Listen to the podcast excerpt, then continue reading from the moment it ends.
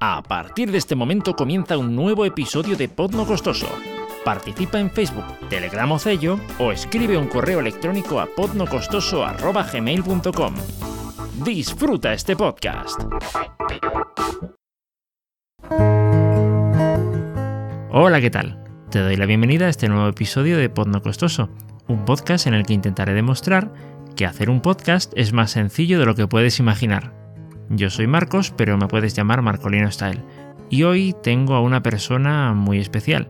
Ella es Laura, también conocida como Lorme, eh, que tiene un podcast.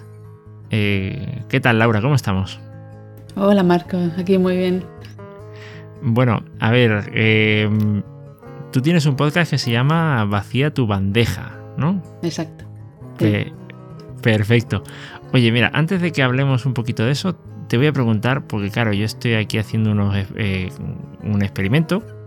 Eh, hoy estoy probando el retraso que hay con Jitsi, que es el que, digamos, el método en el que estamos, por el medio en el que nos estamos comunicando. Eh, ¿Qué es lo que te he pedido que hagas? Porque hay una o dos cosas así un poco raras que, que te he pedido que hagas. Bueno, sí.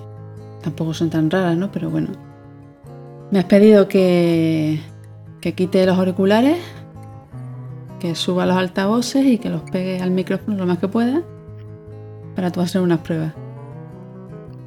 Vale, ¿y lo segundo que te ha llamado la atención? Y lo segundo, bueno, para sincronizar a la hora de grabar eh, una cuenta atrás y, y decir la palabra ya al final.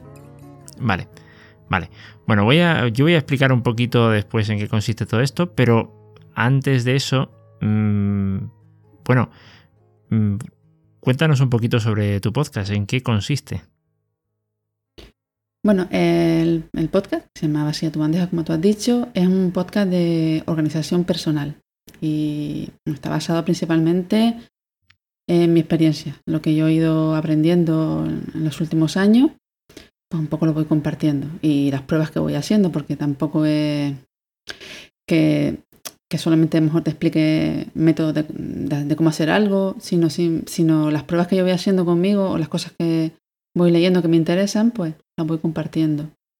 Y es una forma de, ayudar a otros, ¿no? a que el camino igual les sea más fácil si están intentando pues tomar un poco el control de su vida y que las cosas vayan mejor. Vale. ¿Y qué fue lo que te motivó a, hacer un podcast así? Pues realmente esto es un proyecto que tenía en el cajón, ¿no? Que había intentado hacer con una amiga, pero en, plan página web. Yo llevaba un montón de años eh, intentando aprender sobre organización personal. Empecé a, llevar el método GTD y llevaba mm, unos cuantos años. Entonces entre una amiga y yo, pues decidimos compartir el proceso que habíamos seguido para hacerlo más fácil a los demás, que al final es lo que hago con el podcast. Pero bueno, eso quedó ahí y cuando conocí yo los podcasts a través de, que me empecé a interesar por marketing online y toda esa temática, eh, me dio, bueno, descubrí los podcasts y me dio por buscar si había alguno de GTD y encontré el de Aprendiendo GTD. Entonces ya estando escuchando ese podcast y en su grupo de Telegram, pues me di cuenta que igual yo también podía convertir aquel proyecto en, podcast y hacerlo en audio. Y no sé, me pareció que en ese momento era la mejor opción y porque tenía ganas de seguirlo, ¿no? Me daba pena que estuviera ahí aparcado y, me lancé a la piscina. Y a ver, una, una pregunta, ¿qué es esto de, qué quiere decir esto de GTD? Eh, Getting Sindan es un método de, de organización que es bastante famoso que sigue unas pautas concretas, ¿no? que al final lo que consiste en, gestionar un poco las tareas que tienes que hacer y hacerlo, hacer la captura de, lo que tienes que hacer de una manera, de procesar y, de, descifrar un poco qué es lo que tienes que hacer. O sea, sigue una serie de pautas que si lo llevas bien, pues supuestamente te, desestresa un poco. Es decir, sabes que lo tienes todo controlado. Aunque no lo puedas hacer, pues todo lo tienes en, en tu sistema, sabes lo que te falta, sabes lo que ¿Sabes? Es como un, te da tranquilidad, pero es complicado llegar a dominarlo un poco. Yo no lo hice nunca. Ah, vale, o sea, pero bueno, pero estás en el proceso, ¿no? No, ya no, ya no lo dejé, porque yo me fui más a la... tirado más por el camino de la simplificación y un poco del minimalismo, sin llegar a, a puntos extremos. O sea, tampoco es que sea, eh, tampoco que sea así como muy anarquista, ¿no? Pero, como decir, de, nada, vivo como, como, de vacaciones, pero algún método tienes, ¿no? Sí, ahora mismo llevo el Bullet Journal, que a mí me va muchísimo mejor porque lo que pasa es que yo vi que el GTD era como cuando tienes una vida como muy complicada, demasiadas cosas, ¿no? Y mi vida es bastante más simple. Y no le sacaba el provecho adecuado y tampoco terminaba de, llevarlo bien. Y descubrir el Bullet Journal me, me, pareció que estaba más, que puede ser más indicado para mí, lo probé y, al final con lo que me he quedado. Y además, eh, te digo, he ido simplificando lo más simple que, que se puede, mejor. Entonces ya no llevo el otro. Ahora llevo mi libreta, apuntar mis cosas y ya está. ¿Y en qué consiste esto del bullet journal? Bueno, el bullet journal al final es, otro método, pero realmente es como las agendas que habían antes, pero, pero con libertad. Es decir, no, no tienes todo marcado. ¿Vale? Tienes una serie de registros donde puedes apuntar, por ejemplo, los registros de futuro, que es las cosas que que te vienen de meses siguientes, ¿no? Que tienes que apuntar por eventos y citas, lo que sea. Luego, pues tienes un registro mensual donde pones pues, también todas las cosas que ese mes tienes que hacer. Luego ya pues tienes tu registro diario de las cosas que tienes que hacer cada día. Pero luego aparte, también tiene lo que se llaman colecciones, que, que ahí tiene cabida todo. Al final viene a ser como un todo en uno, es decir, puedes usarlo para sea, como diario, por ejemplo, hacer una colección de diario, hace, hay gente que lleva su, los tracks de, de los hábitos para hacer seguimiento, gente que escribe agradecimiento, es decir, las colecciones te sirven para cualquier cosa, como para llevar la lista de películas que quieres ver, ¿sabes? Entonces, por un lado tienes tus tareas y las cosas que tienes que hacer y por otro lado, pues inviertes pues todo, todo lo que tú necesitas, lo que hay en tu vida ideas que te vienen. Yo apunto, por ejemplo, ahí pues, ideas para el podcast, tomo nota de, cosas que leo y escucho, ¿sabes? Sirve para todo, lo tienes todo en un mismo sitio. Y bueno, ahí me, me da muy bien. ¿Y tú sueles trabajar más en papel o en digital para este tipo de cosas? No, la libreta es en papel. Vale, o sea, no es. Prefiero el papel no has encontrado, digamos, un método equivalente en el mundo digital, ¿no? Alguna aplicación móvil que se pueda recomendar ni nada por el estilo, ¿no? Para el bullet journal no. Sé que hay gente que lo lleva a su manera, mm, digital, pero no, yo no. El GTD sí que habían varias, pero probé también de todo, desde papel a, a problemas que había hecho alguien, no sé, de todo un poco por ejemplo, a la hora de, a la hora de hacer eh, podcast, ¿tú cómo, cómo, te organizas? ¿Qué es lo que sueles hacer? ¿Cómo, qué, método te suele funcionar? Bueno, yo te cuento desde el principio, desde que tengo la idea, que normalmente pues tengo algunas apuntadas. Hasta hace no tanto escribí un guion mm, completo Ahora ya estoy probando a no hacer el guion, pasé por hacer mapas mentales y luego ya pues intento hilar un, bueno, lo que quiero decir, el mensaje que quiero decir con mis palabras, ¿no? Eso lo he conseguido de muy poco para acá. Entonces una vez que ya tengo eso, que ya sé lo que quiero contar, pues simplemente, bueno, preparar las cosas. Lo que yo tengo para grabar es muy sencillo porque es el micro que es USB, por lo cual no tengo ni mesa de mezcla ni nada. Y ahora estoy usando para grabar Reaper, que es con el que me he quedado después de probar varios, varios editores. Y lo bueno que tiene Reaper es que además ya tengo una plantilla, por lo cual es muy fácil porque prácticamente solo tengo que grabar la voz y la música, que también la busco antes. Busco la música que me apetece en ese momento. Y poner la música y, y grabar la voz. Ya tengo, o sea, con la plantilla tengo las pistas, con, con las intros, con todos los efectos que yo suelo utilizar, que no son muchos, sea, para que eh, sea sencillo, o sea, grabar, ajustar un par de cosas y, bueno, más bien en todo caso, pues quitar equivocaciones o, o silencios muy largos, lo que sea, pero que en general intento que sea lo, más, lo que menos tiempo me lleve, porque como tiempo tengo poco, pues cuando me siento, por lo menos la edición después también sea. He intentado que sea más corta. O sea que, vamos, la simplificación la llevas también al, mundo del podcast, ¿no? Hombre, intento llevarlo a todos lados. Es lo, que manda, es lo que manda el tiempo, ¿no? Hombre, es que es poco. Cuando te sientas tienes que tenerlo todo ya muy controlado. Porque gente perdía mucho tiempo. Me pegaba varios días para editar y no podía ser. Ya, correcto, correcto. Y no sé, ¿qué, ¿qué le recomendarías o qué tipo de, o para qué tipo de oyentes eh, va dirigido tu podcast? Pues yo pienso que realmente para todo aquel que quiera poner un poco de control, es decir, de ser tú el que decide y no la vida.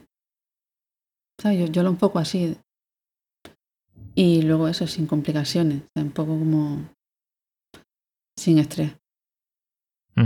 Si tú, porque normalmente bueno, vas muy rápido por todos lados, estamos inmersos en la rapidez.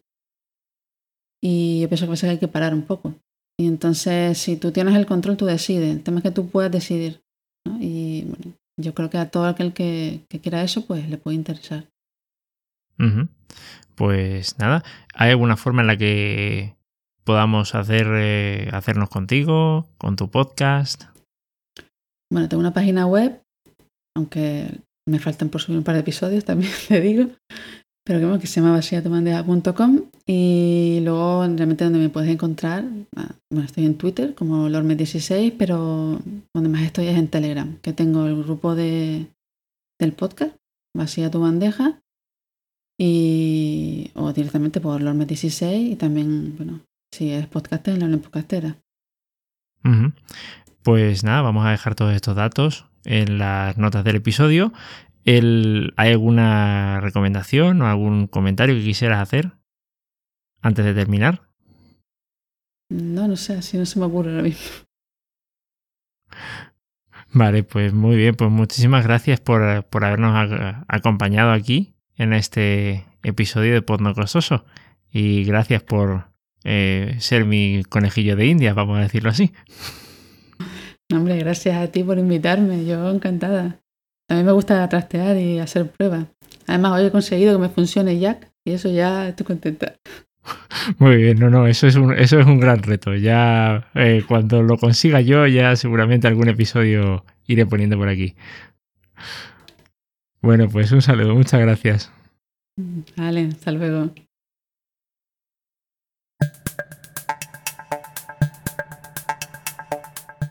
Y bueno, ya entrando en la parte de los experimentos, pues bueno, esos dos eh, eh, primeros experimentos que le, que le pedí a Laura que hiciera, pues tenían que ver con eh, dos métodos que yo utilizo para hacer sincronización. El primero, para mi gusto, es más efectivo. Consiste en que una persona, el interlocutor, pegue los altavoces al micrófono y que así pues el audio me llegue de vuelta, todo el audio que yo mando me llegue de vuelta. Eh, si os fijáis en este audio, un momento.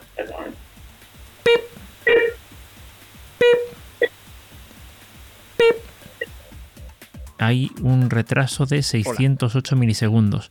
Seguramente necesitaréis Audacity o cualquier editor para poder hacer este tipo de precisiones. No espero que la hagáis en la calle, pero vamos, 608 eh, milisegundos, me sorprendió bastante. El otro método consiste en lo siguiente, es decir, cuando esto que acabo de mencionar no es posible, otra alternativa es, por ejemplo, pedirle a la persona que se incorpore con nosotros en una cuenta regresiva. Es decir, yo por ejemplo hago como si, pues yo qué sé, si un cohete, si un cohete fuera a despegar a la luna y digo 5, 4, 3, 2, 1, 0 y esa persona tendría que decir cero junto conmigo. Em, sabría cuándo decirlo porque ya me ha estado siguiendo el ritmo. Entonces no habría mucho margen para errores. Y esa información es muy valiosa porque cuando yo digo cero, esa persona no, digamos, yo voy a decir cero ahora y esa persona lo dirá cuando le llegue la señal y me la devolverá a mí. Entonces a mí el cero de esa persona me llegará con retraso y así más o menos podré saber de qué retraso estamos hablando. Eh, son las dos formas en las que yo controlo eso. Y bueno, eh, otro detalle es la calidad. La calidad del audio en cualquier comunicación se resiente mucho. Es eh, inevitable y precisamente por eso pues tenemos que tener algunas, algunas precauciones o algunas medidas, entre ellas pues la que estamos, la que hemos tenido nosotros dos en el podcast, es decir, que tanto ella como yo grabásemos nuestra parte del audio. Aquí tenéis el archivo original y así se escuchaba el audio. También se ha intentado que sea más corta. O sea que, vamos, la simplificación la Y como podéis ver, pues claro, la calidad no era muy buena. También debo decir que yo estaba utilizando un teléfono móvil.